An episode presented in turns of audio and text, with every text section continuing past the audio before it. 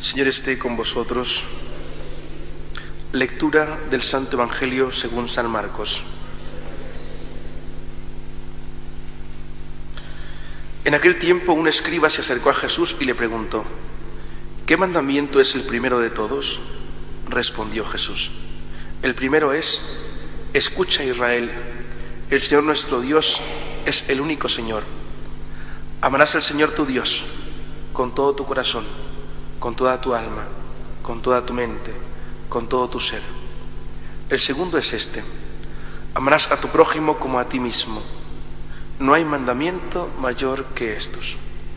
El escriba replicó, muy bien, maestro, sin duda tienes razón cuando dices que el Señor es uno solo y no hay otro fuera de Él, y que amarlo con todo el corazón, con todo el entendimiento y con todo el ser, y amar al prójimo como a uno mismo, vale más que todos los holocaustos y sacrificios.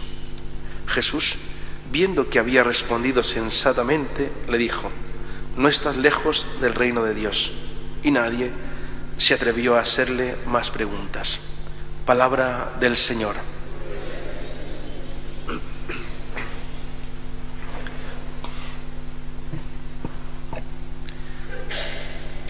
Yo creo que, no sé si les ha pasado, pero en algún momento de, su vida, eh, yo hablo de mí, en algún momento eh, existe como, como un detenerse, como un alto, y de repente tenemos el deseo, las ganas o la urgencia de dejar de pecar por completo.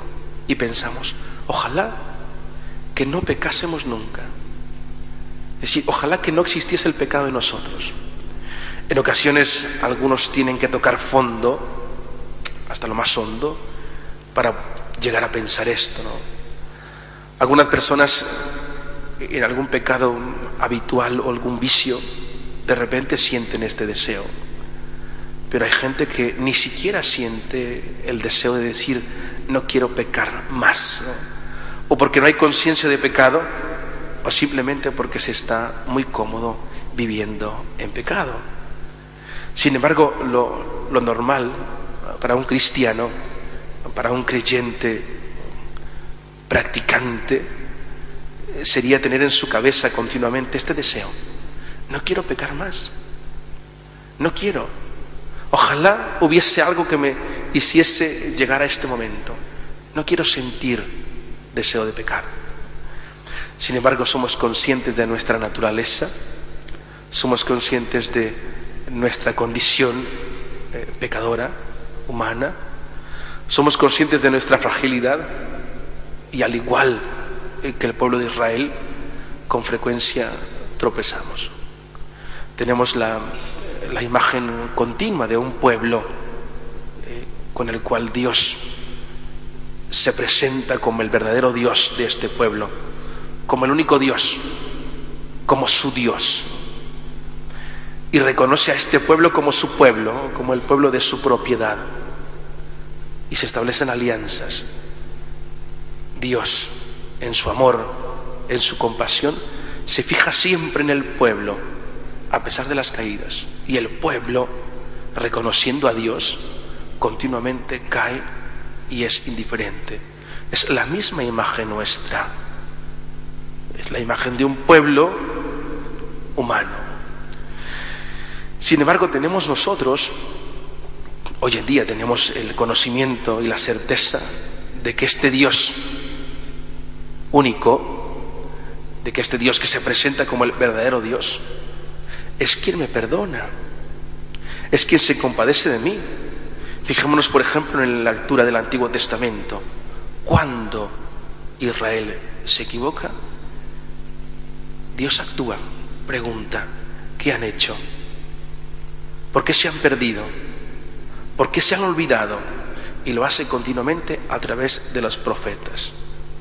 Nosotros tenemos a Cristo que nos invita a la conversión, al arrepentimiento, a un cambio de vida, a un cambio de mentalidad. Y tenemos la certeza de que ocurre, de que si hacemos caso, lo decíamos estos días, si hacemos caso a la voz del Señor, nuestra vida será completamente distinta. Creo que tenemos también la certeza de que este Dios único, rico en misericordia, lo único que espera de nosotros es arrepentimiento, reconocimiento de nuestra falta y de nuestra miseria. ¿Cuál es la más grande de nuestra miseria? Nuestro pecado. No hay miseria más grande que nuestro pecado. Por lo tanto, si reconocemos nuestra miseria, reconocemos nuestro pecado y nos arrepentimos, Dios actúa. Dice el Papa Francisco en la encíclica sobre el año de la misericordia que la entraña más profunda de Dios es justamente la misericordia, el amor. Si llegásemos a tomar conciencia profunda de esto, pensaríamos más en la misericordia y en el amor de Dios y menos en que queremos llegar a un punto en el cual vamos a dejar de pecar. Confiaríamos más en Dios y desconfiaríamos más de nuestra miseria. Tenemos en el Evangelio también esta lectura que nos, nos refuerza esta idea también, la relación que tenemos que tener nosotros con Dios. ¿De qué forma? Una relación integral. No es una relación de palabras, no es una relación que solo tiene que ver con momentos, es una relación integral. Amar a Dios con todo el corazón, con toda nuestra alma y con toda nuestra mente con nuestro cuerpo. Yo continuamente lo digo en mi parroquia, cuando uno llegue a este punto, al conocimiento de que debemos hacer esto, transpiraremos la experiencia de Dios, transpiraremos. De lo contrario, todo será hacia adentro. Tenemos conocimiento hacia adentro. Pero cuando lleguemos a este punto, transpiraremos. El resto percibirá que yo estoy enamorado de Dios. El resto percibirá que yo tengo un conocimiento de Dios.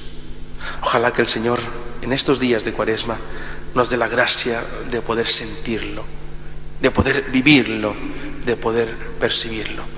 Que así sea.